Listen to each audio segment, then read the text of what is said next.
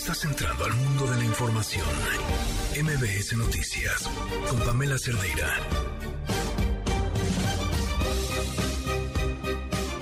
Hay vientos, pero no de esos que son vientos de cambio, vientos de los que tiran árboles. Y en todos los sentidos. Por un lado, las buenas noticias que siempre vienen de uno de los lugares más olvidados por el Estado, del arte, del toro que nos vuelve a hacer vibrar y sentir mucho orgullo en el corazón, aunque la verdad poco o nada tengamos que ver con su éxito, eh, pero sí compartir nacionalidad y por eso lo celebramos. Y también porque es bonito ver a la gente buena triunfar. Y por otro lado, una marcha este fin de semana que sin duda pone un precedente en un grupo en donde, al menos por la cantidad de recursos que están recibiendo, pensamos nunca iba a haber ningún tipo de incomodidad, personas salieron a las calles para quejarse del trato que se le da al ejército. Nada más con eso. Soy Pamela Cerdera. Comenzamos. Es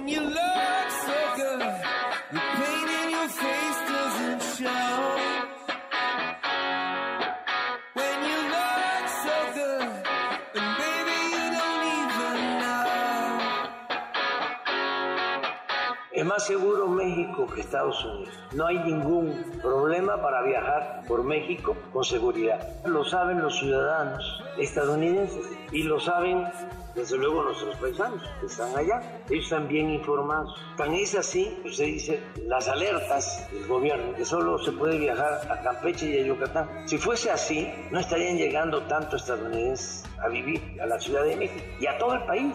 Esta es una campaña en contra de México, de los políticos conservadores de Estados Unidos que no quieren que se siga transformando el país. Y para nosotros como familiares, eso es lo que pedimos también, que, que tenga un buen perfil para que pues dé resultados, que se haga un buen trabajo, que presenten ellos su plan de trabajo también, trabajen con las familias porque pues nosotros somos los que los buscamos y los encontramos, queremos trabajar en conjunto. Los mexicanos estamos hasta la madre de los políticos. Sexenio tras sexenio nos han demostrado que son unos incompetentes y que tienen otras prioridades más importantes que tú y que yo parece que es clarísimo que Felipe Calderón es un perseguido político. La cantidad de menciones que durante la mañanera a lo largo de esta administración se han hecho en contra de Felipe Calderón demuestra que para López Obrador, sin lugar a dudas, es un adversario al que persigue políticamente. Yo no tengo ninguna duda de ello. El, justamente al convertirse en empresa, y usted está, está haciendo legislación desde hace ya muchos años, entran al modelo de corredor o empresa zonal. Y en esos dos modelos la tarifa es de 8 pesos. Justamente es parte de, lo que hace el financiamiento posible, como, como plantea. En el caso del metro, el objetivo pues es a finales de mayo tener operando ya el sistema. Ahora va bastante avanzado, estuvimos viendo la adecuación de los trenes el sábado y ya inicia pues el periodo de pruebas, como lo dijimos, ya inició en algunos tramos y ya pues va a avanzar mucho más rápido bien la reunión, un intercambio muy constructivo, muy respetuoso, muy transparente también. El presidente expresó lo que nosotros pensamos del trabajo que ha venido haciendo México, sobre todo en materia de fentanilo, de que se están buscando soluciones en temas comerciales y además pues obviamente su visión del país y yo creo que nos sirvió a ambos lados para entender mejor lo que cada uno estamos pensando y seguir con todo este trabajo que tenemos en el entendimiento bicentenario y en el TEMEC. No me voy a meter a linchar porque yo he sido víctima de ese tipo de linchamientos previos que frente a la opinión pública pareces como culpable, aunque después te digan usted disculpe, pero por lo pronto ya te he manchado. No voy a acudir a eso y respeto lo que pase alrededor del señor Calderón. Seguramente el tiempo nos dará a cada uno la razón, pero creo en el principio de presunción de inocencia y creo en el principio del debido proceso.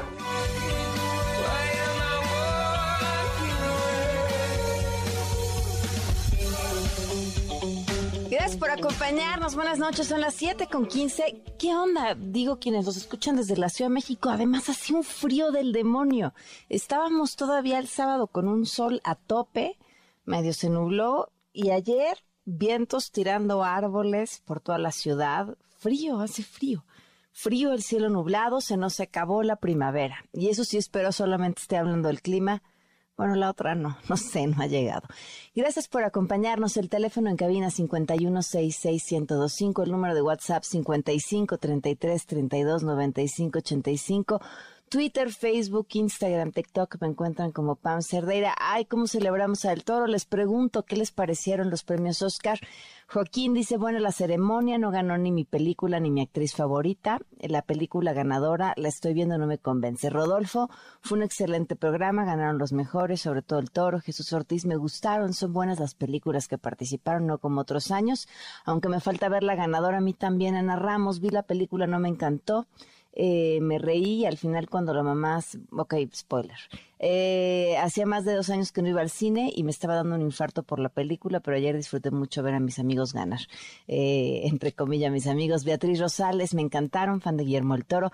Desde mi punto de vista todo estuvo correcto, pero aparte de Pinocho, me encantó el baile de Natu Natu. Ahora hay que hacer un reto de baile, que con mis 59 años tal vez lo haga a menos revoluciones. Bueno, pero el chiste es bailar, ¿no? 7 con 16, vamos a una pausa y regresamos con la información. Quédate en MBS Noticias con Pamela Cerdeira. En un momento regresamos. Estás escuchando MBS Noticias con Pamela Cerdeira.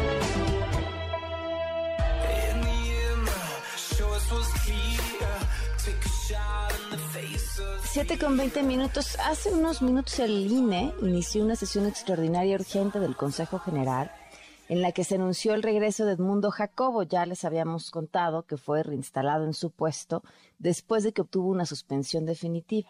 El consejero presidente Lorenzo Córdoba afirmó que se hizo un acto de justicia al regresar a sus funciones a una persona honesta y comprometida. Bueno, pues un primer eh, triunfo en contra del Plan B. En más información, en Nuevo León se reportó la desaparición de tres mujeres de origen tejano. Fíjense, el mismo día en el que el presidente salió a decir, de verdad, lo que salió a decir, qué vergüenza. Eh, Judith Medrano, te escuchamos. Buenas noches. ¿Qué tal, Pamela? Te saludo con gusto y te quiero informar que el FBI investiga la desaparición de tres residentes estadounidenses que fueron vistas por última vez en el municipio de China, Nuevo León. Y es que hoy se cumplen 16 días de que las hermanas Maritza y Marina Pérez Ríos y su amiga Dora Cervantes Sainz, todas ellas originarias de Peñitas, esta comunidad de las afueras de McAllen, Texas, salieron del municipio de Doctor Cos para vender ropa en un mercado rodante, esto en el municipio de Montemorelos presuntamente al dar una vuelta equivocada cerca de las 4 de la mañana, se dirigieron hacia Méndez, Tamaulipas. Ellos viajaban a bordo de una camioneta Chevrolet Silverado, cabina y media, modelo 96 con placas de Texas. De acuerdo con una persona llegada a la investigación, hace varios días personal de la agencia estadounidense pues ya están al tanto de este caso, ya se encuentran indagando. También trascendió que se entrevistaron ya con personal del consulado americano en Monterrey. Pero ¿qué fue lo que dijo una de las hijas de estas mujeres desaparecidas? Vamos a escuchar no nos pueden dar como algo un día, decirnos esto es lo que hicimos esto, este día y nos movimos para esta, este lugar, esta área, pero nada, silencio. Siento que me está fallando México y el gobierno. Tengo esperanzas, tengo fe, pero también hay mucha gente que, que se aprovecha de nosotros y nos, o, o que nos quieren decir que, que espérenos lo peor y yo por qué me voy a pensar a poner a pensar o ponerme a creer que, que lo peor va a venir. Si en mi corazón, en mi mente, mi madre sigue viva personas quienes aprovechándose de la situación, pues les están tratando de extorsionar. También se informó que hasta el momento la Fiscalía General de Justicia de Nuevo León no le han solicitado información alguna para tratar de esclarecer este caso. Así la situación, la familia está prácticamente de cero y pues confiados en que estas mujeres trabajadoras aparezcan, pero pues también los días siguen pasando y la incertidumbre crece. Pamela, mi información desde Monterrey, Nuevo León, te mando un abrazo. Para entender mejor, Judith, esta carretera la que iban a tomar, eh, que las llevaría a Tamaulipas, ¿es, es la, la que es peligrosísima, donde desaparece todo el mundo? Sí, efectivamente, mm. es una conexión entre el se delimita eh, pues el Nuevo León con Tamaulipas y fue justamente por esos días cuando también hubo uno de los días, eh, o en esos, ese día justamente, una balacera en Tamaulipas. Por eso, eh, pues se trata de algún tipo de confusión, no se sabe el paradero de ellas. los celulares dejaron de estar eh, prendidos cerca de las seis de la mañana y desde entonces la familia no sabe nada y sí, es peligroso circular por esas carreteras y bueno, pues más si lo hacen de noche, esas, esas personas tres jóvenes o tres madres trabajadoras eh, salieron a las cuatro de la mañana y pues todavía estaba un poco poco oscuro eh, pues y, la incertidumbre pues sí crece. Por eso entre la misma gente de Nuevo León dice oye quieres ir a Tamaulipas quieres ir a en Laredo pues no viajes de noche. Híjole. Bueno pues muchísimas gracias Judith. Así será Pamela estamos pendientes. Te mando un abrazo. Esto fue lo que dijo el presidente sobre este tema Sí, tenemos ya información, se está haciendo la investigación. Rosa Isela, informe. Les decía lo que, lo que había dicho el presidente, que evidentemente no esto, porque eso dice ante cualquier cosa que pase, ya se está investigando como si eso resolviera o nos hiciera olvidar que el problema sucedió. Pero es que hoy en la mañanera salió con, con esta parte del discurso decir que, que, bueno, pues ya lo escucharon ustedes, ¿no? Que es una, una campaña de los políticos estadounidenses que no quieren la transformación, palabras más, palabras menos, no lo estoy citando textual, que, que México es seguro, de verdad, entre las ciudades más inseguras del mundo, nos llevamos el récord. De las primeras diez, casi todas son nuestras.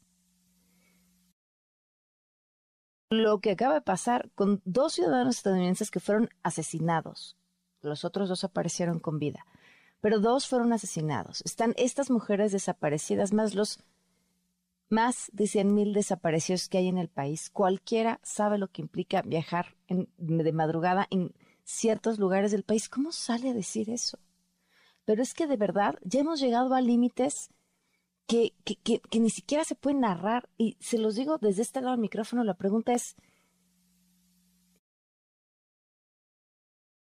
esto, lo que estamos diciendo, esto es increíble, increíble, o, o, o, ya pasamos la información y no decimos nada porque asumimos que todo el mundo sabe que eso que se está diciendo en esa tribuna es una clara mentira, porque no tiene, no, no tiene otra, otra forma de llamarlo, eh, o no lo transmitimos. Pero, pero caray, es el presidente de este país. Bueno, ojo a esto, ciudadanos y automovilistas, desde el fin de semana se ha reportado la caída de árboles por los fuertes vientos y lluvias en la Ciudad de México. Nos vamos con Juan Carlos Alarcón. Te escuchamos, Juan Carlos. Buenas noches. Gracias, eh, Pamela. Muy buenas noches. La Secretaría de Gestión Integral de Riesgos y Protección Civil activó desde la tarde la alerta amarilla por vientos fuertes en 14 alcaldías de la Ciudad de México, donde ya se han registrado varios árboles caídos. Y a pesar de que poco a poco ha cedido pues esas fuertes rachas de viento, aún aún prevalece la alerta amarilla. La dependencia detalló que los ventarrones se registran en las alcaldías Álvaro Obregón, Benito Juárez, Coyoacán, Coajimalpa, Gustavo Amadero, Iztacalco, Iztapalapa y Magdalena Contreras. También en Miguel Hidalgo, Milpa Alta, Tláhuac, Tlalpan, Venustiano Carranza y Xochimilco frente a la sede de la Fiscalía Capitalina, el doctor Jiménez y doctor Lavista en la colonia Doctores, se registró la caída de un árbol de aproximadamente 15-17 metros sobre un vehículo. Lo mismo sucedió en la esquina del circuito interior Ricardo Flores Magón. En ambos la, están en la alcaldía Cuauhtémoc y esto movilizó al cuerpo de, bomberos en distintos puntos donde se han reportado árboles o ramas que han quedado abajo. Uno más cayó en el tendido eléctrico del trolebús sobre el eje central de Cárdenas y San Borja en la colonia Independencia que corresponde a Benito Juárez. La víspera, en Calzada de las Águilas, un árbol cayó encima de un taxi y en la fachada de una casa. El chofer resultó lesionado, muy, muy lastimado, y el inmueble quedó con eh, algunos años. Los reportes policiales refieren que en Huerta y Hacienda, en la colonia Cuapa, en la alcaldía eh, Tlalpan, un enorme árbol también cayó esta tarde sobre un vehículo y otros dos resultaron con daños por las eh, ramas que quedaron en los parabrisas. Bomberos, brigadistas, protección civil, el Escuadrón de Rescate, la Cruz Roja y el Centro Regulador de Urgencias permanecen atentos ante cualquier llamado de emergencia. Incluso Protección Civil ha pedido a la ciudadanía reportar al 911 los árboles que están en posible riesgo de caer. Pamela, el reporte que tengo. Pues sí, reportar, pero mira, luego los reportas y no hacen nada. Entonces, ya que empiezan los vientos y se caen, entonces ahora sí, esa es la historia. Pero bueno, uno no puede dejar de hacer lo que le toca. Muchísimas gracias. Gracias, muy buenas noches. Muy buenas noches, son las 7 con 29. Quédate en MBS Noticias con Pamela Cerdeira. En un momento regresamos. Estás escuchando MBS Noticias con Pamela Cerdeira.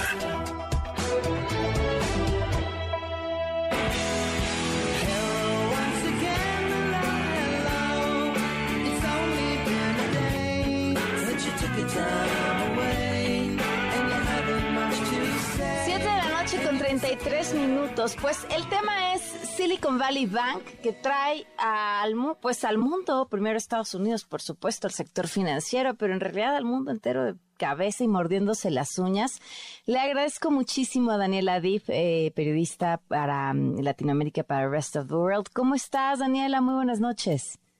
Hola Pamela, ¿cómo estás? Muy bien, ¿y tú? Bien, qué gusto poder platicar contigo. Eh, a ver, con eh, ahora sí que palitos y este nivel plastilina uno, explícanos qué pasó.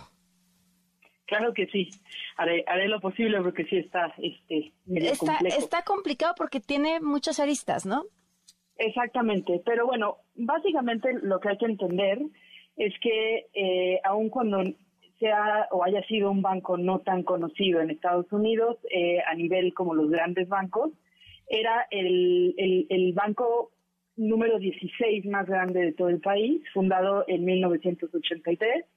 Y la razón por la cual eh, eh, no era tan conocido es porque su, su enfoque específico era startups, estas pequeñas eh, empresas de base tecnológica principalmente, y sus inversionistas, eh, aquellos eh, venture capitalists o inversionistas de riesgo. Entonces, desde mediados, eh, principios de los 80, se dedicaba a financiar y a guardar el dinero de este tipo de, pues de, de pequeñas empresas que eh, lo hacían muy particular porque nosotros bien sabemos en México que las pequeñas empresas usualmente enfrentan complicaciones para abrir una cuenta de banco y este banco eh, pues conocía como su, conocía el riesgo y estaba como muy dedicada a ellas. Entonces, bueno, eh, eh, digamos que era un banco que a todas luces funcionaba bien, aunque algunos inversionistas o algunos expertos desde hace pues un par de meses empezaron a notar algunas cuestiones medio extrañas en sus números.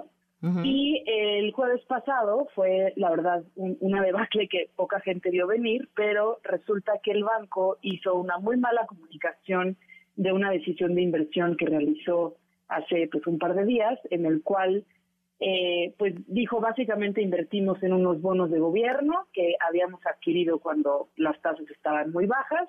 Eh, desde hace un par de meses, pues eh, la Fed empezó a subir las tasas de interés para tratar de controlar la, impresión, la, la inflación y básicamente pues ya no le daban los números. Entonces anunció el, el jueves que iba a generar como nuevas acciones y ponerlas en venta, lo cual fue como una señal de alerta para toda la gente que tenía dinero metido ahí y los inversionistas empezaron a pues, llamar por teléfono a todas a todas estas startups que tenían su dinero por ahí y les dijeron sáquenlo porque esto es una es una señal de que todo va muy mal y eh, ocurrió esto que le llaman como un bank run, ¿no? Que la gente pues toma su dinero y de, de un banco que, que, que, que no le está haciendo muy bien y se sale corriendo con, con el dinero, no vaya a ser que lo pierdan. Y eh, pues las acciones del banco cayeron un 60% el jueves, eh, provocó que mucha gente, pues te digo, empezara a sacar sus eh, el dinero que tenía ahí metido. Eh, todo fue un, un caos esas eh, siguientes 48 horas. Y el viernes en la tarde, eh, el, el- una institución de, de gobierno llamada el Federal Deposit Insurance Corporation, que es parte de pues, esta- todo este maquinaria de, organismos del gobierno que protegen a todos los pues, la gente que tiene una cuenta de banco, decide tomar control de Silicon Valley Bank y lo obliga pues, a cerrar sus puertas. El problema, pues son dos principales que tienen una reacción a nivel mundial, es que esto, eh, algo similar había pasado en la crisis de 2008, cuando también muchos bancos pues tuvieron este problema hipotecario y tuvieron que cerrar y provocan lo que le llaman como un contagio bancario, ¿no? Que mucha gente, eh, muchos inversionistas empiezan a pues a tener miedo de que ocurra en otros bancos y, y, van a, a, otros y, quieren sacar su dinero y provoca un colapso pues, del sistema financiero.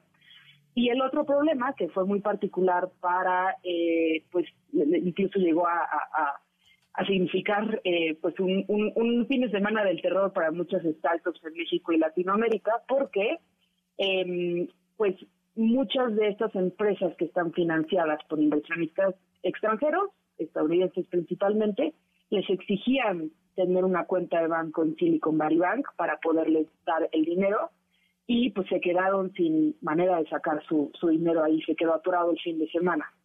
Eh, pudieron dar un, un, respiro de alivio ayer domingo porque la Fed, eh, pues la, la esta eh, pues, organismo que, que, regula todas las decisiones monetarias de Estados Unidos, pues decidió meter la mano y decir toda la gente que tenía su dinero guardado en Silicon Valley Bank eh, lo, va, lo va a poder obtener de vuelta. Eh, aquellos topados a 250 mil dólares lo van a poder recibir. Y pues bueno, están viendo que esto ocurra, pero sin embargo existe como todo esta, eh, pues es miedo, ¿no? E, entre los inversionistas de que le pueda contagiar a otros bancos. Oye, pero topados a 250 mil dólares, ¿qué porcentaje de sus clientes estaban en esos niveles? Pues una cosa problemática, justo, que bueno que lo mencionas, es que muchas de estas startups principalmente y los fondos de inversión que tenían su dinero ahí también, eh, pues algunos tenían todo su dinero ahí, ¿no? Tenían millones, millones de dólares que pues incluso son clave para cosas tan básicas como su nómina o su pago a proveedores. Entonces, eh, pues mínimo van a, recibir 250 mil, pero eh, algo también del miedo que ocurría antes del anuncio que dieron ayer es que el 90% de los eh, la gente que tenía su dinero ahí, los cuentavientes, ¿no? En Silicon Valley Bank, no tenía un seguro, que es el que protege el FDIC, entonces, pues al parecer sí les van a, regresar su dinero, pero no todo, y pues muchos se quedan con las manos amarradas porque pues, tampoco es como que tuvieran su dinero en diferentes cuentas, ¿no? Así que tenían todos sus huevos en la misma canasta. Ahora, eh, a esto le siguió el, o sea, es la, o la pregunta que, que era con esto, con lo que terminabas, ¿no? La preocupación de que, de que esto contagie a, otros lugares y que contagie a otros bancos. ¿Cuáles son las perspectivas? Pues existe, es que depende de a quién le preguntes. ¿no? Obviamente, el, el, nosotros en, en, en Rest of World, que hacemos como toda esta cobertura de la parte tecnológica, hablamos con muchos inversionistas latinoamericanos que tenían cuentas en Estados Unidos y dicen que, pues sin duda va a dejar un hueco enorme el que no exista un banco dedicado a proteger startups dedicadas a la tecnología y va a haber como un problema de inversión, pero tienen fe en que otros bancos regionales más pequeños puedan abrir las puertas y recibir más dinero y, demás, ¿no? Pero también existen inversionistas eh, de bancos eh, pues, pues más grandes o incluso el mismo tamaño que pueden que dicen que que pues sí temen que exista un bank run de otros, eh, pues gente que tenga eh, el, mismo miedo de que quieran llegar los cuentavientes a sacar su dinero porque se entiende, ¿no? Ha, sido pues un par de años bastante complicados en términos de pues control de inflación, este había habido incluso mucha fe en que las mejores inversiones eran las empresas tecnológicas, ¿no? Las famosas startups unicornios y ahorita pues una de sus instituciones que mejor la sustentaban le pasó esto, entonces hay mucha incertidumbre, pero yo creo que eh, el hecho de que pues la Fed haya intervenido da un, respiro, pero pues igual habrá que irse con cautela en los mercados. Pues sí, habrá que estar al tanto. Daniela, muchísimas gracias. Pues sí, clarísimo, a pesar de todo lo enredado y lo complicado del tema. Muchísimas gracias. Eso espero. Muchas gracias, Pamela. Gracias, eh, gracias a ti. Gracias, buenas noches. Fíjense que el fin de semana estuve jugando con, con el chat GTP. Eh, está, lo hemos hablado muchísimas veces con Pontón, este chat de inteligencia artificial que te contesta pues casi todo lo que le preguntes. Por ejemplo, eh, le pregunté sobre si me podía explicar el asunto de Silicon Valley Bank y obviamente me dijo que con la información que contaba, pues no sabía que hubiese novedad al respecto, pero que sobre el banco me podía decir que era un banco seguro, que eh, estaba en forma, salvo que había que tomar en cuenta que todos los bancos siempre corrían ciertos riesgos. O sea, la información, evidentemente, como se ha dicho, no estaba actualizada. Eh, le pregunté sobre el plan B de la reforma electoral, tampoco tenía ah, idea alguna sobre el plan B de la reforma electoral, pero como político, no sabía, pero me contestó con una certeza de a qué se refería. Bueno, en fin, les decía que este fin de semana ocurrió algo inédito. Una serie de manifestaciones, eh, si bien pequeñas, pero no por ello menos importantes en el país, eh, convocadas para defender al ejército. Esto sucede después de esta historia lamentable de estos elementos del ejército que disparan a este grupo de jóvenes, que, algunos de ellos, y que, bueno, pues deriva en los señalamientos y posteriores eh, anuncios de investigaciones a los elementos del ejército. Se defiende o protege más a los delincuentes que los miembros del ejército, eran parte de algunas de las demandas. ¿Por qué llama la atención? Bueno, porque no podríamos pensar un cuerpo más leal a la presidencia y sobre todo en estos tiempos, como lo es el ejército. Eh, y digo sobre todo en estos tiempos porque han sido favorecidos de muchas maneras. Eh, esto, esto que sucedió este fin de semana llama muchísimo la atención y le agradezco muchísimo a Víctor Hernández que nos acompaña en la línea con su punto de vista. Vic, ¿cómo estás? Buenas noches. Pam, buenas noches. Muy agradecido con el espacio. ¿Cómo lo ves? Pues eh, esta es una marcha eh, simbólica, eh, realmente histórica en muchos sentidos, porque es una ruptura de la disciplina al interior de las Fuerzas Armadas, no tanto en términos de escala, porque en realidad no fue una protesta abrumadoramente masiva, pero sí refleja una clara distancia entre la tropa que opera todos los días y que arriesga la vida en las operaciones y que ha estado trabajando ahora haciendo labores de construcción, de administración de bancos, de manejo de aduanas, con respecto de la cúpula militar que ha sido la consentida a lo largo de la presente administración. Eh, es muy importante entender, ya lo advertíamos desde el inicio de la administración, que dado que la Sedena es una institución de seguridad nacional, tiene un comodín que no tienen otras dependencias, que es clasificar su gasto y su operación por razones de seguridad nacional. Eh, algo que han utilizado ampliamente para eh, no compartir información de megaproyectos del presidente López Obrador. Eh, te acordarás incluso del famoso decreto que saca el presidente López Obrador para eh, declarar toda la obra pública asunto Como de seguridad, nacional, claro. Y, fue a topar a la Suprema Corte.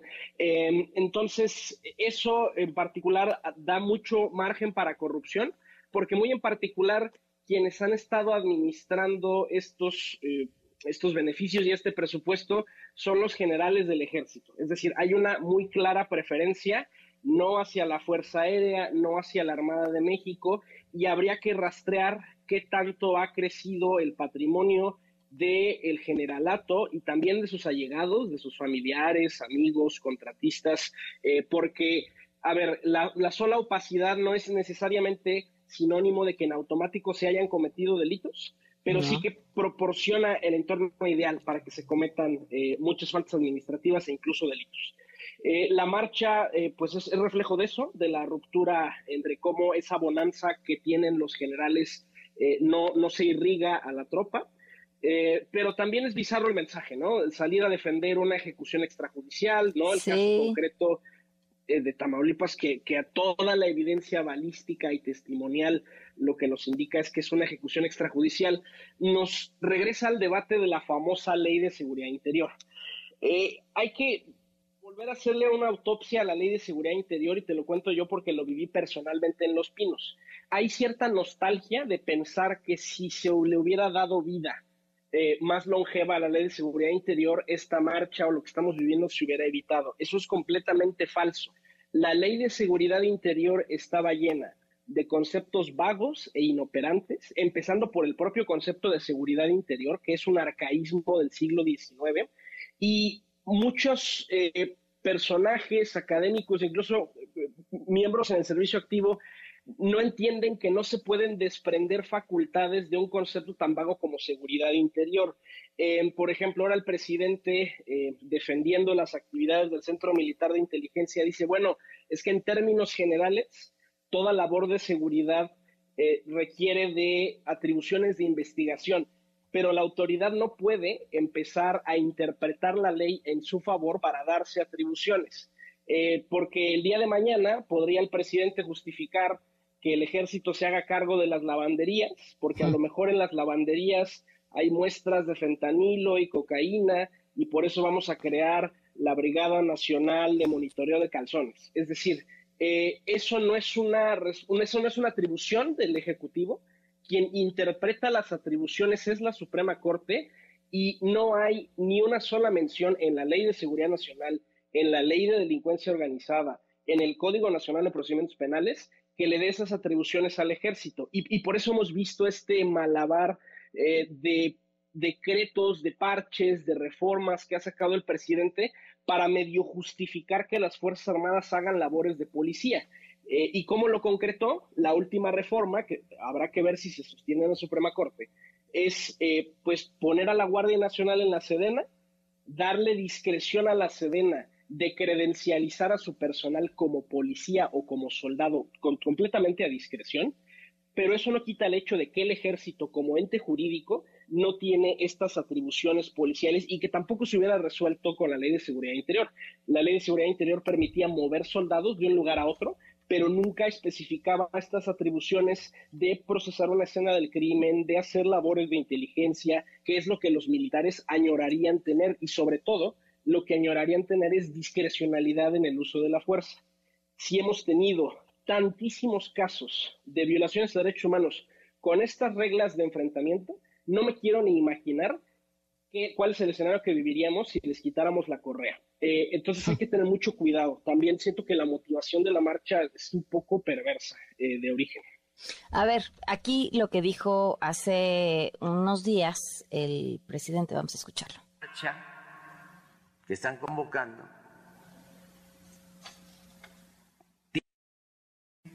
propósitos nada justos, sanos, que supuestamente es para defender al ejército. No.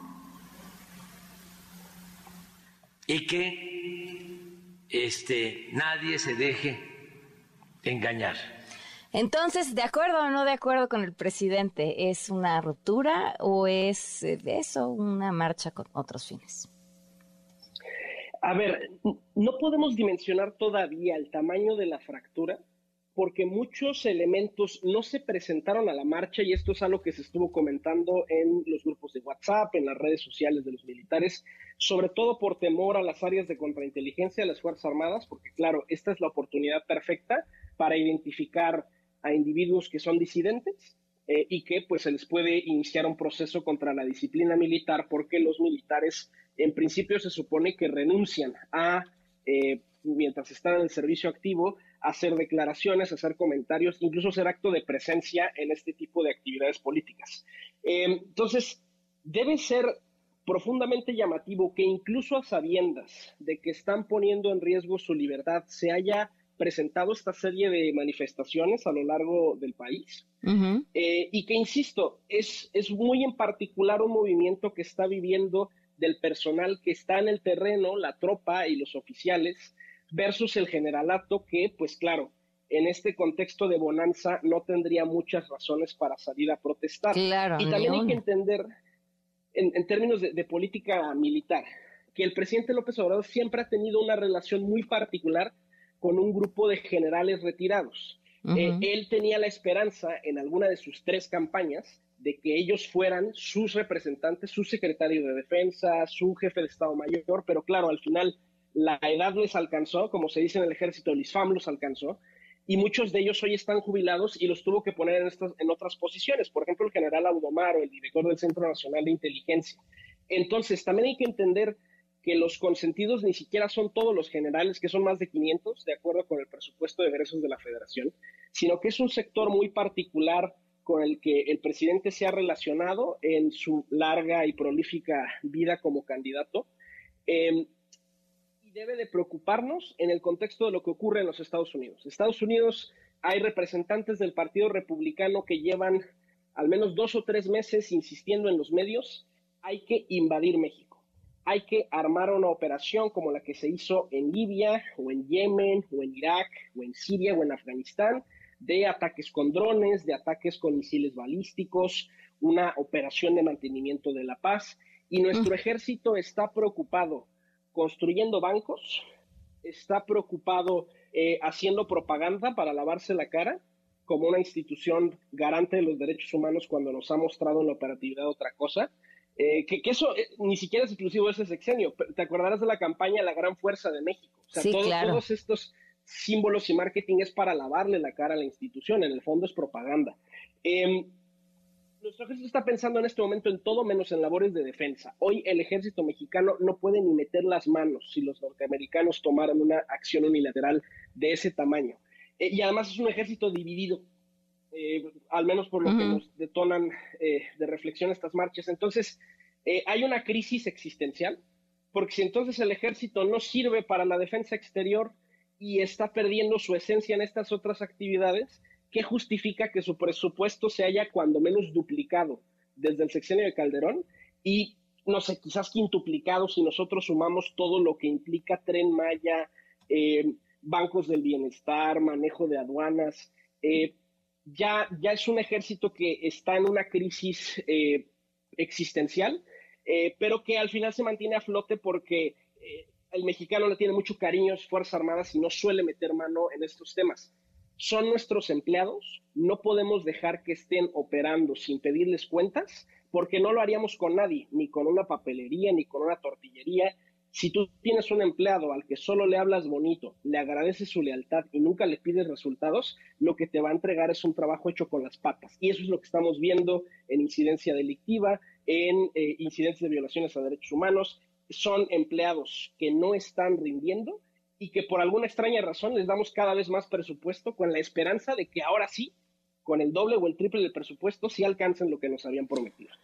Pues Víctor, un gusto como siempre platicar contigo, tratar de poner en contexto lo que sucedió y lo que viene. Muchísimas gracias. Pa, muchas gracias. Mi Twitter, arroba arbitrus1805. Un abrazo, buenas noches. 754. Quédate en MBS Noticias con Pamela Cerdeira. En un momento regresamos. Estás escuchando MBS Noticias con Pamela Cerdeira. Un oasis dentro del mundo de la información. Queridísimo Adán Serret, ¿cómo estás? Muy buenas noches. Hola, Pam, ¿cómo estás? Pues muy contento de saludarte como todos los lunes aquí en el auditorio para platicar de libros. Y hoy fíjate que traigo a uno de mis escritores mexicanos contemporáneos favoritos, él es Bernardo Esquinca, que es conocido como el, el genio del terror, el amo del terror en la literatura mexicana. Él escribe novelas de suspenso y de terror y cuentos inigualables. Y ahora ya fíjate que esta es la quinta entrega de su serie Casa Sola, se llama Necropolitana. Es muy importante decir que no importa si no han leído los anteriores, cada libro de, de Bernardo Esquinca de su serie Casa Sola funciona por sí mismo, e incluso te haces adicto de los demás. Y eh, hay que decir, este libro, Necropolitana, eh, eh, tiene una, hay una serie que hicieron en, en, una de las plataformas que se llama Toda la Sangre. Sí, era lo que te iba a decir, el mismo Casasola que llevaron a la pantalla. Exactamente, del mismo Casasola que Con Luis Gerardo Méndez. Y aquí esta novela, pues una de las obsesiones de Bernardo Esquincapam, como tú sabes bien, es la Ciudad de México, además del terror y los fantasmas. Entonces esta novela comienza con el hombre que dibujó la Ciudad de México y que eh, comenzamos con él en los primeros eh, días de que después de que Cortés eh, ya dominó esta ciudad y tiró Tenochtitlán, y está el señor que está dibujando la ciudad y de repente un espíritu le dice, tú vas a ser olvidado. Entonces, esa es la forma en la que comienza este libro y Fernando Esquinca, como siempre, nos introduce de manera fantástica en el centro de la Ciudad de México, en estos edificios que todavía hoy podemos ver y mientras estamos en esta trama descubrimos a Casasola que anda perdido en el tiempo. Primero andaba en el siglo XVII, pero luego llega justo un mes antes del temblor de 1957. Él está allí y va a tener que resolver, como siempre, uno de sus casos. Tiene que convertirse no solo en periodista, sino también en un gran investigador que resuelva los casos. Tú sabes que los periodistas se parecen mucho a los detectives. Y pues bueno, es una novela como todas las que escribe Bernardo, deliciosas, estos para inmiscuirte en los, en los misterios, para tener unas dulces pesadillas, como le gusta decir a él. Y pues bueno, creo que además siempre es rico eh, involucrarte en una novela de una ciudad que conoces bien, a veces irte a leer incluso a los bares, a las cantinas de las que habla, por ejemplo, habla de la cantina La Reforma, que todavía hoy existe, pero que existía desde 1957, así que esta, esta novela metropolitana es además breve, es riquísima para quien quiera de repente perderse en la historia de las calles de la Ciudad de México, además de leer una deliciosa novela policíaca, pues Bernardo siempre es garantía. Oye, pues como siempre, gran recomendación, eh, Adán. Y en la comunidad en Telegram también estás por ahí, ahí se está súper activo, Adán, para que comenten, opinen y además mucha gente recomienda sus propios libros. Claro, y ahí estoy atento, ahorita lo subo terminando la llamada y ahí estoy atento para todos los comentarios, Pam. Gracias, Adán, un fuerte abrazo. Gracias a va un abrazo muy grande, Pam. Damos una pausa y volvemos. Quédate en MBS Noticias con Pamela Cerdeira. En un momento regresamos. Estás escuchando MBS Noticias con Pamela Cerdeira.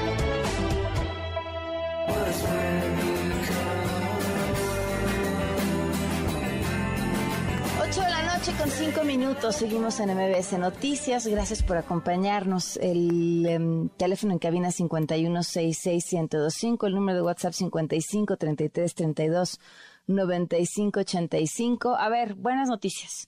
Eh, una de ellas, eh, TikTok ha implementado que si tú buscas violencia contra la mujer en TikTok, te aparezca una línea de ayuda. Y me parece brutal, eh, una forma de llegar a toda una generación y, bueno, pues de estas historias de lo todo lo bonito y todo lo bueno que se puede hacer con las redes sociales, porque generalmente ponemos la atención en el otro lado. Eh, otro, otro tema también importante, en el caso de Andrés N., seguramente lo recuerdan, este personaje que condució un programa de televisión, que eh, se presentaba a sí mismo como intelectual y que muchas, muchas víctimas eh, lo denunciaron por abuso sexual. No sé cuántas, eh, muchas de las denuncias no llegaron a las autoridades porque ya habían prescrito. Pero yo tuve la oportunidad de entrevistar a varias personas con que habían tenido o habían estado relacionadas de distintas formas con este sujeto y de verdad llamaba la atención una forma de operar eh, igual en cada uno de los casos, este, además de estas formas de operar eh, similares, insisto, pues había varias que habían levantado la mano. ¿Y qué pasó? Bueno, pues que él demandó a una de las mujeres que lo denunció por daño moral. Esto llamaba mucho la atención porque pues de entrada se convierte en una enorme desincentivo a cualquiera que pretenda denunciar abuso sexual. Pero bueno, finalmente una jueza echó para atrás esta demanda civil y, ya siguen las demandas en su contra, el, el proceso el proceso que tenían. Bueno, ya en otros temas, en Guanajuato desde el martes se reportó la desaparición en conjunto de seis mujeres. Sergio Ortiz, corresponsal de MBC Noticias, con la información. Un grupo de seis mujeres desapareció el pasado martes 7 de marzo en la ciudad de Celaya, aquí en Guanajuato, y a pocas horas de que se cumpla una semana de este evento, nada se sabe de ellas. A las seis de la tarde del pasado 7 de marzo, se les vio juntas por última vez en el camino que conduce a San José de Guanajuato en el fraccionamiento Álamo Country Club, donde hace unos años fueron detenidos familiares de José Antonio Yepes Ortiz, alias El Marro. Estos sitios son colindantes con la comunidad de Santa Rosa de Lima, del municipio de Villagrán y Bastión, del cártel Santa Rosa de Lima. De las seis mujeres, cuatro tienen entre 19 y 25 años de edad, mientras que las dos restantes tienen 42 y 48 años. Carlos Amarripa, fiscal del Estado, dijo que dos lugares están siendo investigados, pues encontraron indicios. Escuchemos. Se conformó un equipo de trabajo. Hemos localizado ahorita en dos lugares diferentes eh, lo que estamos en espera de corroborar a través de nuestro equipo respectivo de, investigación, unos lugares eh, de hallazgo. Eh, pero el equipo de búsqueda de la agencia de investigación está ahora mismo en una zona en una zona donde tenemos información que pudiera encontrarse. Se sigue atendiendo bajo el protocolo respectivo porque eh, queremos encontrarlos con vida a las chicas. La menor de todo el grupo está identificada como Mariana Gutiérrez Guzmán, de 19 años. La segunda de ellas se llama Jocelyn Daniela Zamorano, de 20 años. Con 24 años de edad, Sandra Daniela Paredes. La siguiente joven cuenta con 25 años de edad y se llama Paulina Berenice Recendis. La mujer de 42 años es identificada como Rosa María Ramírez. Gabriela Barbosa Ruiz, de 48 años, cierra la lista de las mujeres desaparecidas en Celaya. Durante un recorrido realizado la tarde de este lunes, el acceso a la comunidad y al fraccionamiento lucen vacíos y con poca presencia de las fuerzas de seguridad. Habitantes de la localidad y familiares de las desaparecidas evitan el tema, pues dicen su seguridad está en peligro. Escuchemos. Así hemos sabido que es una, pues una zona de riesgo. Sí nos dimos cuenta ahí por, por el Facebook que andaban perdidas unas mujeres, pero la verdad es que pues ya ni nos, para no meternos en bronca nosotros ni hacemos, nada más como que hacemos que vemos, pero está bien complicada la situación. Por parte de las autoridades siguen los operativos discretos, pues la zona es conocida por su alto nivel de peligrosidad. Para MBS Noticias, Sergio Ortiz. Gracias, Sergio. Qué testimonio ese. El canciller Marcelo Ebrard viajó a Estados Unidos para tratar temas relacionados pues con las presiones de los legisladores republicanos para que Fuerzas Armadas estadounidenses se enfrenten a los cárteles mexicanos de la droga. Hatsiri Magallanes, cuéntanos.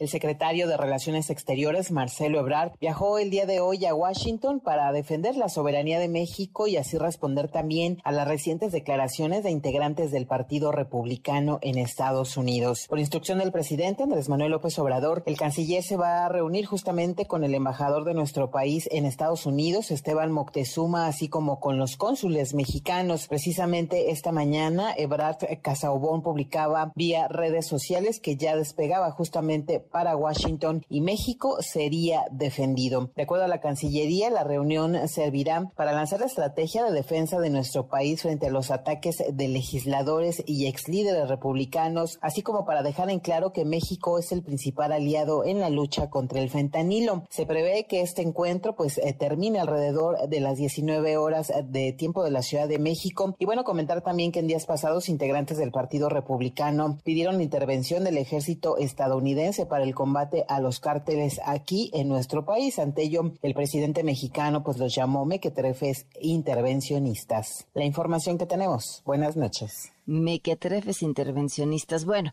y esto es lo que les comentaba hace unos minutos. Eh, esto que dijo el presidente criticó las alertas que Estados Unidos ha implementado para advertir a sus ciudadanos sobre inseguridad en entidades de nuestro país.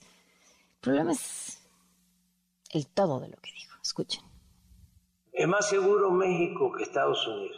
No hay ningún problema para viajar por México con seguridad. Lo saben los ciudadanos estadounidenses y lo saben desde luego nuestros paisanos que están allá. Ellos están bien informados. Tan es así, usted dice, las alertas del gobierno, que solo se puede viajar a Campeche y a Yucatán. Si fuese así, no estarían llegando tanto estadounidenses a vivir a la Ciudad de México y a todo el país. En estos últimos años, es cuando más estadounidenses han llegado a vivir a México. ¿Qué es lo que está sucediendo? ¿Por qué esa paranoia? Esta es una campaña en contra de México de los políticos conservadores de Estados Unidos que no quieren que se siga transformando el país. Que no quieren la transformación. A ver, yo, yo nada más les pregunto. Eh, seguramente hay un grupo de personas a quienes estos argumentos le hacen sentido. ¿Cuánto tiempo le duran? ¿cuánto tiempo, cuántas veces puedes decir es porque no nos quieren? A ver si hay una campaña política detrás, sí, pero México no es un país perfectamente seguro para viajar por las carreteras de este país. ¿Dices eso? No ha pasado cuánto, o cuánto pasó una semana, no pasó ni un mes de que asesinaron a dos ciudadanos estadounidenses, tres residentes ahora están desaparecidas, viajando entre eh, Nuevo León y Tamaulipas. ¿Cuánto tiempo el mismo argumento puede funcionar? Sobre todo en una realidad que conocen todos los mexicanos. ¿Qué tan seguro es moverse y viajar por el país? Pues depende a qué hora, ¿no? Y depende qué carretera, pero es segurísimo. No pasa nada. ¿De verdad? ¿De verdad aguanta el argumento? Entonces, me parece increíble. Bueno, en el Estado de México se hizo viral un video en el que se muestra el momento de una agresión sexual de un hombre contra una mujer de 24 años. Ella caminaba por la avenida Molinos de Viento en Naucalpan. La policía sí detuvo a tres implicados y fueron puestos a disposición del Ministerio Público. El video es sorprendente porque se alcanza a ver el momento en el que el sujeto se esconde, le espera que pase y se alcanza a ver cómo pasan coches, quizá podrían no verlo, pero pasa una persona caminando. O sea, pasan personas que podrían sí sí verlo, pero no hacen nada. 8 con 15. Una vuelta al mundo del deporte. El marcador de Rosa Covarrubias en MBS Noticias. Rosy Covarrubias, buenas noches. ¿Cómo estás? Con invitado y todo. Buenas noches, Rosy. Pam, ¿cómo estás? Buenas noches, lo dices bien. Tenemos un invitado y vaya que es de lujo porque vamos a hablar del tenis showdown que se va a llevar a cabo la próxima semana, el próximo 20 de marzo en la Plaza de Toros, por lo que tenemos en la línea telefónica al señor José Escalante. Y bueno, pues eh, señor José Escalante, buenas noches. Platícanos un poco el tema de tienen dos de los mejores tenistas que actualmente hay en la ATP. Sí, estamos muy contentos porque fíjate que este evento había tenido un poquito de mala suerte y, no puedo llamarla de otra forma, o sea, programamos un, partido y se lastimó la mano Sim, Dominic Sim, y entonces tuvimos que sustituirlo por Medvedev, se pospuso tres veces y cuando ya iban a jugar, pues vino la, la esta guerra que bueno era inesperada y entonces nos quedamos sin, sin el partido y se pospuso un año, pero ahora la suerte ha cambiado, no solamente si iban a venir, sino que eh, ellos están jugando muy buen tenis, eh, Rublev lleva un récord padrísimo y Medvedev creo que lleva ya 17 partidos sin perder, eh, ganaron, o sea, tuvieron la final en Dubai de hace una semana y media y están jugando muy bien en el Indian Wells, así que estamos muy contentos con estos dos jugadores. Son dos tenistas rusos y muy jóvenes, 27 y 25 años. ¿Qué puede esperar la gente que asista este próximo lunes a ver el tenis showdown precisamente en la Plaza de Toros? Mira, yo creo que es, un excelente momento estos dos tenistas. Yo creo que pueden esperar un juego reñido, y con muchas ganas de ganarse. Ellos son amigos y se conocen desde niños y, la última vez que platicaron en público los dos lloraron de emoción, de que se estiman mucho, pero eh, ellos tienen su propia lista de palomitas y taches de cuando ganan y pierden entre ellos y para ellos es muy importante ganarle uno al otro y el otro al uno. De hecho, van varias veces que Rublev declara que él eh, quiere ser el tenista número uno de Rusia. O sea, no, no dice el número uno del mundo, y quiere ser el número de Rusia, el número uno de Rusia. Y esto habla mucho de esta rivalidad, o sea, cuando juegas tantas veces, tanto tiempo, con un jugador que, que juega a una capacidad parecida a la tuya, pues nace esta rivalidad de que siempre quieres ganarle a tu amigo, ¿no? y ellos vienen a México y quieren dar un partido para ganarlo, no quieren apuntarse un tache, sino una palomita. Entonces pueden esperar un, partido verdaderamente trepidante, no es un partido oficial, pero yo no diría que es un partido de exhibición como a veces la gente lo entiende, de que hace jugadas este, pues vistosas y no le echan muchas ganas, ¿no?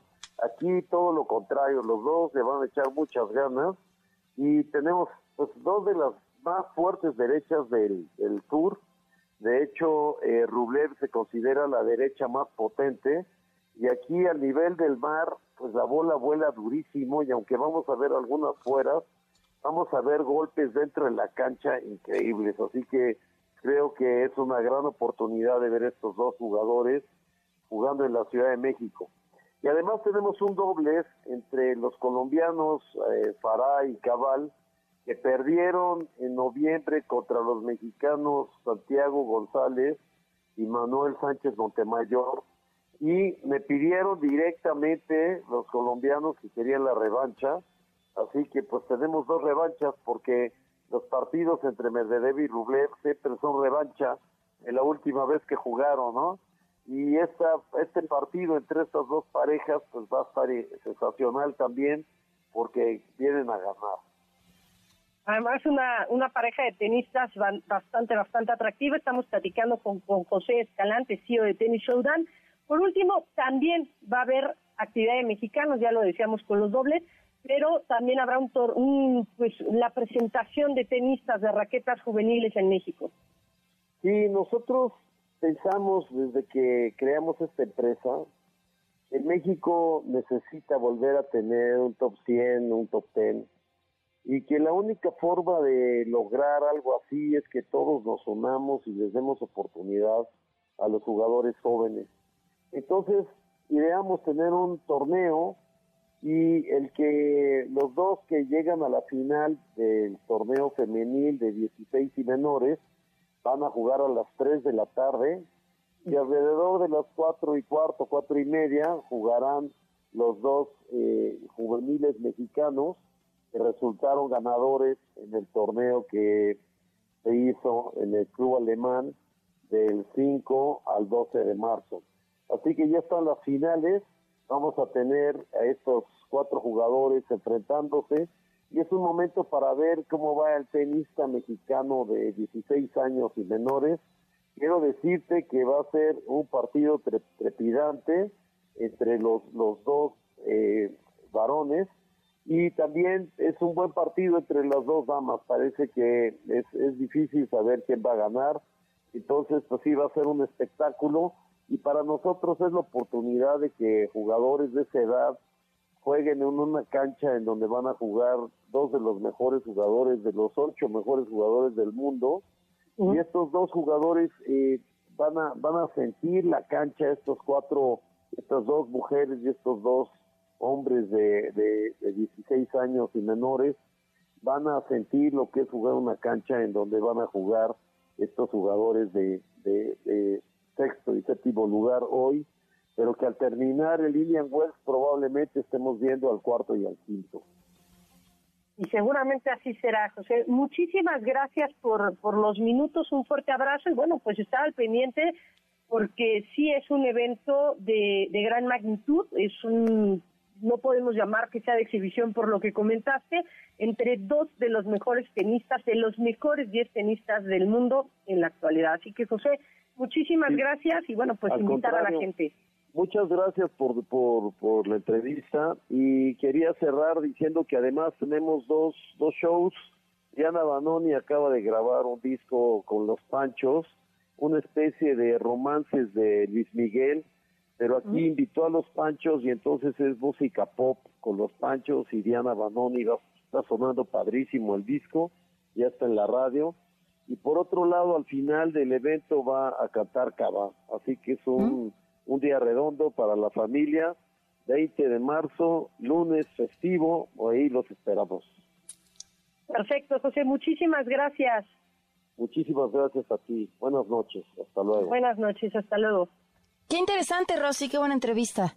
Muchas gracias, Pam. Y nada más mencionar, ayer México venció 11 carreras por 5 a Estados Unidos en el Clásico Mundial de Béisbol.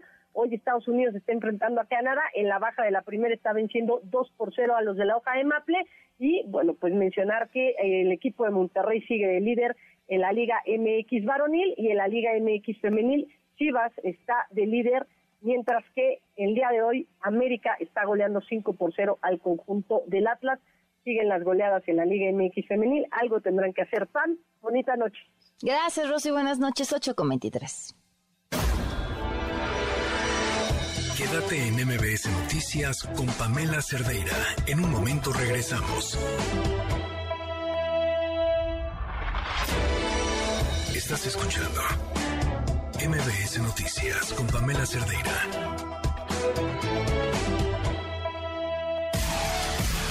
La información alrededor del mundo con Fausto Pretelín.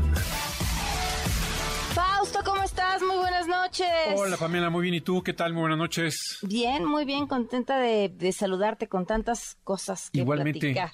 Oye, ya mandaron a, Marcelo Obrar de Estados Unidos. Yo creo que si necesitaban alguien que nos salvara de lo que fuera, tendrían que haber mandado a Nayeli Roldán.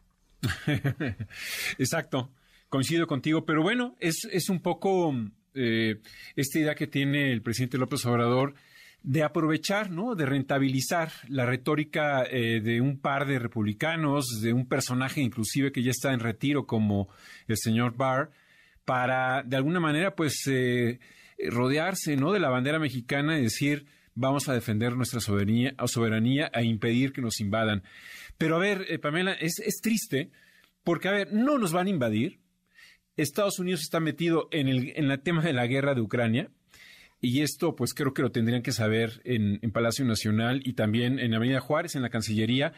Y, la sobreactuación creo que eh, deja las huellas muy claras, tanto del presidente López Obrador como de Marcelo Ebrard. Eh, de Marcelo Ebrard, cuando menciona que sobre, y, cito textualmente, ¿no? Eh, es una respuesta que le da Marcelo Ebrard al republicano Dan Crenshaw, en donde eh, este republicano dice que bueno que el ejército estadounidense tiene que combatir a los cárteles mexicanos y la respuesta de Marcelo Ebrard es pues yo le contestaría que sobre mi cadáver porque jamás permitiríamos que se use la fuerza de otro país en nuestro territorio.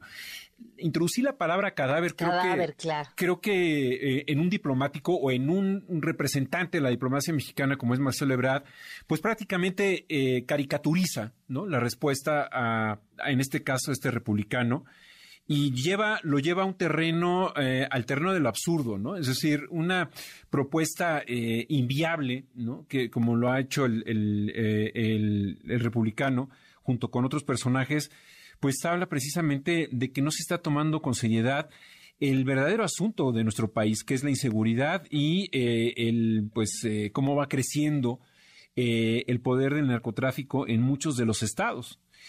Y punto y aparte, y continuando eh, con, este tema, pero lo que dijo hoy el presidente López Obrador en la mañana era de que Estados Unidos es más inseguro que México y bueno, e, eso también habla de la poca seriedad que se le puede llegar a, a tomar eh, pues eh, al problema interno y cuando hablamos de diplomacia hay que dimensionar ¿no? la realidad, es decir, no lo está diciendo el presidente Biden, lo dice un congresista. Es como si la Casa Blanca eh, respondiera a las ideas, eh, pues permítame decir, tontas del diputado Fernández Noroña. Eh, y, que imaginemos que Biden respondiera también públicamente a los ataques del presidente López Obrador. Bueno, sería verdaderamente una, un escenario de, pedradas, ¿no? Es decir, no de socios, no de amigos, no de dos países grandes, importantes y que, juegan un rol importante dentro del TEMEC eh, hacia el exterior, sino de dos vecinos o de dos pequeños ¿no? Eh, niños que en realidad no tienen idea de lo que es la, diplomacia. Y eso, eh, pues, me recuerda, Pamela, a, México de los 70, 80, antes de Salinas de Gortari, en donde el nacionalismo tenía una retórica de defensa y eso movía multitudes, movía a la sociedad para de alguna manera tener una visión anti-yankee porque eran los malos de la, de la película. Y creo que ya en el siglo XXI apelar a este tipo de estrategias eh, en realidad empequeñece no solamente a la diplomacia mexicana, sino a las relaciones bilaterales con ese país, entendiendo que mucha gente que siguió a Donald Trump le creyó, ¿no? Y le creyó que pues México es el riesgo total y, hay muchos violadores y, y, gente del narcotráfico, del narcotráfico. Eh, pero ese es el nivel y, ese nivel no lo esperaríamos de una diplomacia mexicana que durante muchos años ha sido muy sólida. Creo que la, respuesta que se tiene que hacer eh, eh, es trabajar a largo plazo en los famosos lobbyings, lobbyings allá en Estados Unidos. Contratar a uno significa de alguna manera el, que son relaciones públicas, no es otra cosa. Y, lo hacen lo hacen muchísimos países, no hay que decirlo eh, exclusivamente uno solo, sino muchos países para tratar de empujar los temas que interesan a los a los a las naciones, ¿no? Y esto sería pues una postura adecuada en lugar de ir con 50 cónsules a decir vamos a defender la soberanía eh, cuando pues eh, con un correo electrónico era más que suficiente en lugar de irse a Washington pues a hacer campaña. Pero ¿sabes qué siento Fausto que desde la era de Donald Trump eh, porque pues, y, y, no no por la comparación que ya ni necesaria es sino porque creo que representa un fenómeno que no es exclusivo de México, eh, existe esta mm, posibilidad de decir lo que sea y que no pase absolutamente nada. Donald Trump dijo lo que fuera de México y no pasó nada. ¿Qué hizo López Obrador? Un libro que decía, oye Trump, para después volverse su mejor amigo. Y ahora el presidente, fiel al mismo estilo, pues también puede decir lo que sea y no va a pasar nada. No pasa absolutamente nada. No, definitivamente. Creo que se le está, insisto, pues dándole una importancia exagerada cuando en realidad el problema es eh, la inseguridad de nuestro país, ¿no? ¿Qué es lo que nos tendría que preocupar y sobre todo al presidente? Porque habla, eh, este, estas reacciones en Estados Unidos habla de que en México los partidos de la oposición están muy debilitados y no tienen la capacidad de llevar a las agendas nacionales temas de, tan importantes como es la inseguridad. Y cuando lo dice Washington, o uno de los diputados, de los congresistas allá en Washington, pues se le da una importancia en México, eh, porque allá, has de saber, eh, Pamela, que se proponen, no sé si ocho mil o novecientas mil propuestas de leyes, de, leyes anuales allá en el Congreso y solamente entran en práctica 30 o, o 40 al año. Es decir, eh, hay muchas iniciativas, pero en realidad muchas son totalmente eh, caricaturescas o, muy lejanas a la realidad, como la que te digo, de invadir a México, eh, pues en estos momentos no es nada viable porque, pues uno, por, por la guerra que está soportando, apoyando a Estados Unidos a Ucrania, y segundo, pues es totalmente ah, anómalo. ¿Por qué? Porque pues, somos socios dentro del TEMEC, ¿no? Claro. Pues Fausto, sin duda el mundo se está poniendo interesante. Este y, ojalá además a, todos nos conviene que, que, que, que, de verdad, aunque es vergonzoso que ese sea el nivel de discurso, que no pase nada, que se pueda decir lo que sea y no pase nada porque no queremos ya suficiente está pasando en temas comerciales, ¿no? Sí, totalmente. Y yo le agregaría, Pamela, el hecho de que sería eh, conveniente, ya que el Marcelo Ebrard o Claudio Sheinbaum o los que están interesados en ser candidatos para Morena, pongan una especie de leyenda, ¿no? En sus mm. intervenciones diciendo esto es una pauta eh, electoral, porque en realidad lo que, lo que hacen es intoxicar eh, el ambiente o las noticias reales, ¿no? Con aspiraciones personales. Y creo que esto, eh, esta frase de sobre mi cadáver, pues habla mucho de la enorme sobreactuación que ha tenido el, secretario Marcelo Ebrard en este pues caso. Eso es, que está hablándole al elector único. Sí, totalmente. pues Fausto, como siempre, un, gusto escucharte. Te mando un fuerte abrazo. Igualmente, Pamela, un abrazo, buenas noches. Un abrazo, vamos a una pausa y volvemos. Quédate en MBS Noticias con Pamela Cerdeira. En un momento regresamos.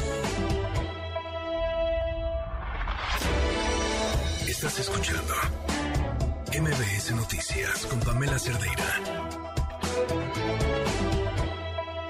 పొలం గట్టు దుమ్ములోన పోట్ల గిట్ట దూకినట్టు పొలేరమ్మ జాతరలో పోతరాజు ఊగినట్టు కిర్రు చెప్పులేసుకొని కర్ర సాము చేసినట్టు మర్రి సొట్టు నీడలోన కుర్ర గుంపు కూడినట్టు ఎర్ర జొన్న రొట్టెలోన మిరప తొక్కు కలిపినట్టు నా పాట చూడు నా పాట చూడు నా పాట చూడు la ceremonia? ¿Cómo la sintieron después de muchos años de escuchar ya no jala, jala menos, a la gente no le importa, ahora no me gustó, ahora qué pasó, ahora quién golpeó a quién, ahora que, que lo golpeó por rating.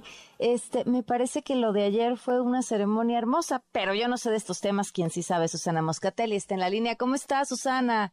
Pam, claro que sabes de estos temas porque si alguien sabe reconocer cuando algo también está en armonía y cuando algo también, pues está en un momento por lo menos muy esperanzador, para no decir eh, algo demasiado excesivo ni eh, desbordante felicidad que tengo desde ayer. Eh, creo que creo que también eres tú. Y sí, la ceremonia 95 del Oscar fue espectacular.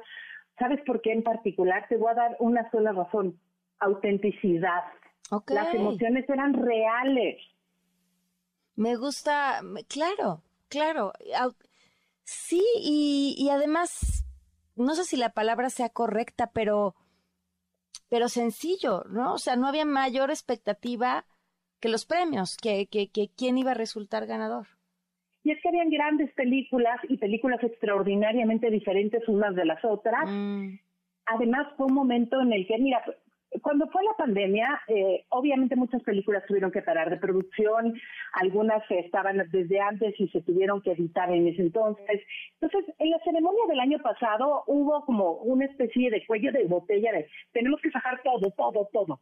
Y quien sí se tomó el tiempo para hacer su película, y mira, punto muy específico al respecto, aunque no ganó, pero bueno, ganó mejor el sonido, pero Tom Cruise con Top Gun Maverick, eh, él dijo, a ver, vamos a hacer esto bien. Y, escuchamos muchas noticias acerca de cómo regañaba la gente cuando estaban en el set y no se cuidaban de COVID, pero dijo, esto lo vamos a parar y esto va a suceder cuando tenga que suceder, eso tiene que suceder extraordinariamente bien. Ahora, hubo desde Top Gun y Avatar hasta la gran ganadora de la noche, que fue todo en todas partes al mismo tiempo, pero también habían películas eh, adaptadas del teatro, dos honestamente de mis favoritas, que ninguna de las dos fue nominada a mejor película, pero sí se llevaron premios. Una de ellas, me parece que ya la viste, Women Talking, las mujeres hablan. Eh, es una, Sarah Pollock hizo una adaptación extraordinaria de la puesta en escena. Es un grupo de mujeres en un pueblo donde pues los hombres abusan sistemáticamente de ellas. Y una noche que todos los hombres salen por una cuestión de trabajo, se juntan en el granero a decidir qué decisión tomar. Y aunque todas están viviendo toda la, la misma, el mismo tipo de situación terrible, cada una tiene argumentos diferentes para irse o no irse. Bueno, ahí ganó mejor adaptación y ahí era parte de las muy pocas controversias que realmente hubo este año de por qué no más mujeres directoras nominadas. Ganó mejor adaptación, la película está ahí y honestamente eh, la calidad de las películas, eh, volviendo a eso, eh, All Quiet in the Eastern Front, de Washington, perdón, sin novedad en el frente, que la pueden ver en Netflix si no la han visto, háganlo. Una película sobre la Primera Guerra Mundial, cómo era la vida en las trincheras, eh, una película muy humana. Hoy en día la guerra la vemos en televisión y solo vemos como fuegos artificiales y es devastador. Eh, pero, pero francamente vimos ganar gente que queremos desde hace muchísimos años, muchísima gente nació y ya conocía el trabajo de Brendan Fraser, ya conocíamos obviamente todos el trabajo de la maravillosa Jamie Lee Curtis, eh, y hay otras actrices como Michelle Yeoh que ganó Mejor Actriz por todo en todas partes al mismo tiempo, a quienes habíamos visto en una, en una cantidad brutal, más de 50 películas, imagínate, digo, en todo tipo de roles por eso cuando se paró en el estrado y dijo que nadie, absolutamente nadie les diga que ya pasó su mejor momento mujeres, yo me, yo me, bueno, ya estaba parada porque estaba haciendo la transmisión de pie, pero eh, brinqué más y, y, y, sí un grito de la, de la emoción.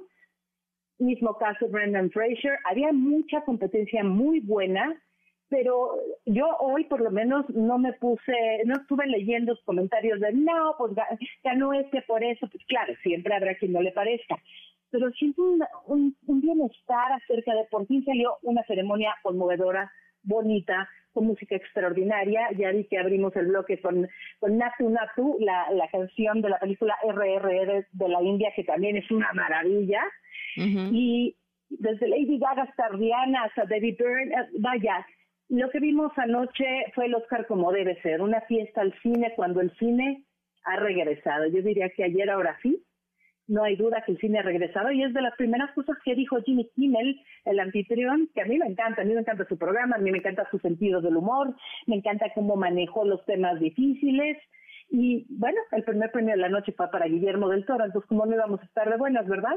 Claro, estábamos de muy buen humor y seguimos de muy buen humor además. Ahora, también el, el, speech de Guillermo del Toro, la, es que Guillermo del Toro abre la boca y es siempre genial. Genial y te voy a decir una cosa, lo que dijo en el estrado fue maravilloso y, y lo que él está haciendo aquí es una campaña más, es una campaña por dos cosas básicamente. La primera es porque se deje de considerar a la animación como un género menor. Ahí sí, la mayoría de, la gente con la que he hablado coincidimos que fue verdaderamente una, un desastre que no estuviera nominado Pinocho de Guillermo del Toro, porque es Guillermo del Toro es Pinocho en inglés, eh, para mejor película.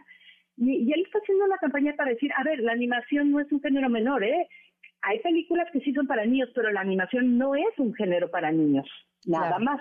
Claro, y, claro. Y lo mejor fue cuando se fue a la sala de prensa y le empezaron a preguntar en español y alguien le preguntó algo así, ¿qué le dirías a tu estatuilla? Le dirías fuma menos mota y algo del Indio Fernández y que se puso divertidísimo, pero francamente está haciendo un trabajo brutal por esa industria y particularmente por el hecho de que en México hay un talento inexplicable en la animación, en todas las formas de animar, ya sea stop motion como fue Pinocho, ya sea en CGI, o sea, efectos especiales, pintar con luz, como dirían muchos de mis amigos animadores, todo eso se está haciendo en México y aunque Pinocho se hizo en tres países, destacó muchísimo que esta industria a partir de aquí debe florecer aún más. Pixar es maravilloso, pero no todo es Pixar, ¿sabes? Claro, claro, claro. Oye, hay diferentes versiones de su moño azul del moño azul que tenía Guillermo, sí. pues sí, eh, pero estuvo cambiando toda la noche, ¿verdad? Y además cada toma que se la hacían era por una causa diferente y por un tema diferente. sí, todo el mundo le adjudicó algo. Yo, bueno, pero, pero además no tienen que adjudicarle nada. Es este, es nuestro héroe nacional. Eh, a ver, eh, Guillermo del Toro no va a ir al Oscar a hacer política mexicana, ¿ok? No lo necesita no lo necesita porque además si nos fijamos en Pinocho y vemos los paralelos que habían en los tiempos del fascismo y el comportamiento de personas comunes y corrientes con los fanatismos que podemos ver hoy en día en redes sociales, ya para no hablar de, gobiernos en sí, es muy, muy fácil hacer el paralelo de mm. qué estamos haciendo hoy en día para alguien que quiere pensar un poquito. Lo puede hacer en el arte, no se tiene que parar a decirlo en un discurso. Claro, oye, eh, yo no vi la película ganadora y si la gente que nos está escuchando tuviera hoy chance de echarse una de todas las cintas que estuvieron nominadas, ¿cuál es tu recomendación? Bueno, creo que hoy sí, hoy para que entiendan de qué estamos hablando. sí la ganadora? Sí, todo en todas partes al mismo tiempo es sin la menor duda una película única, es original. Habíamos hablado del multiverso, los que amamos la ciencia ficción venimos leyendo de los multiversos desde hace décadas, pero el multiverso en el cine se reconocía principalmente por las películas y las series de los superhéroes. Eh, un ejemplo fantástico aparte de Spider-Man in the Multiverse, que por cierto también ganó su Oscar hace algunos años como mejor corto animado, pero eh, lo habíamos visto en la serie de Loki, y bueno, los Avengers andan brincando en el tiempo como se les da la gana, ¿no? Pero esto no es un superhéroe, es una mujer que se llama Evelyn Wang una mujer, eh, una migrante en Estados Unidos que con mucho esfuerzo puso su lavandería con su familia, viene su papá de China y ella no es feliz y un día tiene que ir a Hacienda y en Hacienda se encuentra a una versión bastante horrible de la persona más maravillosa que conozco en Hollywood que es Jamie Lee Curtis empieza el tema ahí y de repente se da cuenta que puede entrar en contacto con todas las versiones de ella misma en todos los tiempos que están mm. corriendo consecuentemente en el mundo. Es física cuántica, es fantasía, pero a la vez se pueden salir con la suya en lo que sea. Hay una escena, Pam, que seguramente has visto en los memes, que son dos piedras. Son dos piedras conversando. Y para mí es uno de los momentos maestros de la historia del cine. Ok. Ok, pues ya está. Oye, y ya para cerrar también, eh, Be the Whale, gracias a ti por la reseña que escribiste, que me fascinó. Este, y digo, nada más comentario, eh, la, visión de una eh, mera aficionada amateur, este, me rompió el corazón de todo lo que he leído y, que, y visto y las críticas, muchas que decían que no había que verla, la tuya que fue maravillosa, la cantidad de veces que dice lo siento. Exactamente. ¿Y sabes por qué A mí me, a mí me sorprende mucho, sé que ya, ya se nos está acabando el tiempo, pero me sorprende mucho la incapacidad de muchísimas personas, eh, no quiero decir de generaciones, porque la verdad hay generaciones, hay, hay emociones para todo, pero de personas que han dicho, como el personaje es agredido y lo agreden a partir de su obesidad mórbida, es una película gordofóbica, todo lo contrario. Si alguien está haciendo ahí expuesto es quien está haciendo la agresión. Lo que él está haciendo es, con el poco tiempo que le queda, porque sí está enfermo, es tratar de por lo menos dejar algo bien. Y es para mí una redención hermosa. No les estoy contando la película, tienen que verla si no, la han visto. Y la historia de Brendan Fraser con sus paralelos ante esto, bueno, ¿qué te puedo yo decir? Es, hermosísimo. Sí, coincido contigo, no me, no me, parece que sea una película gordofóbica, me parece una gran película. Pues Susana, muchísimas gracias, gracias como siempre por orientarnos en el mundo del cine. y esperemos que para el próximo año sí nos pongan Ignacio López Tarso en el In Memoriam. Sabemos que ya no les dio tiempo, pero bueno, tienen un año para arreglar eso. Claro, un fuerte abrazo. Un abrazo, gracias, Pam. Gracias, vamos a una pausa y volvemos. Quédate en MBS Noticias con Pamela Cerdeira. En un momento regresamos. Estás escuchando MBS Noticias con Pamela Cerdeira. Son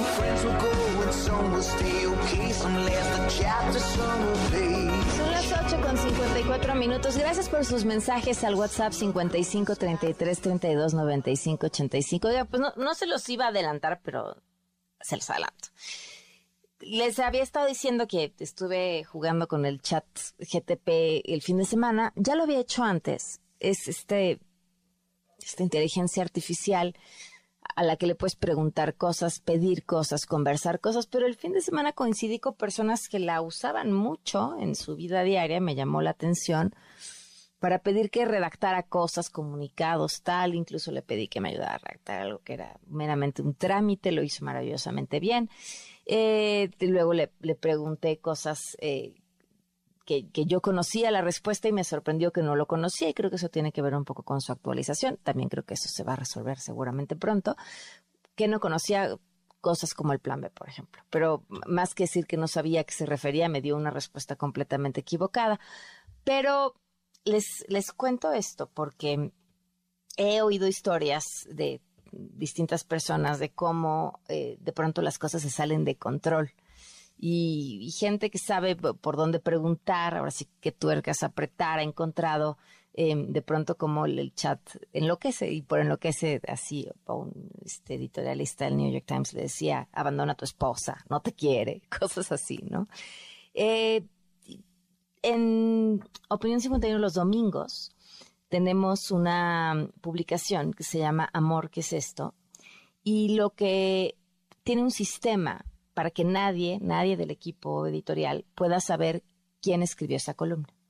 ¿Por qué? Porque eso permite pues que cada quien le dé rienda suelta a lo que quiere escribir sin que esté involucrado el pero yo como periodista, yo empresaria, yo lo que sea, voy a escribir ese tipo de cosas, ¿no? Y, y resulta medio intimidante. Entonces, es completamente anónimo para cualquier columnista de opinión, pero no sabemos quién los escribe. Algunos otros están firmados. Entonces dije, ay, si le pedimos a la inteligencia artificial que escriba un relato erótico y lo publicamos, escrito por la inteligencia artificial. Entonces le di una serie de, de, bases, ¿no? O sea, necesito un texto que tenga tantas palabras, que esta sea la extensión, que la protagonista sea esta, no es una mujer mexicana, viene a México de visita para esto y le conoce a una persona y le pasa tal y quiero que sea un relato erótico. Tardó un poco en responder poco, muy, poco para lo que escribió. Escribió todo un relato eh, en el que la protagonista termina siendo violada y una palabra que a mí me, sorprendió muchísimo, porque además, eso sí, te advierte, ojo, lo que voy a escribir no es apto para eh, menores de 18 años, puede violar las políticas de aquello a lo, lo que yo puedo hacer como inteligencia artificial y paz.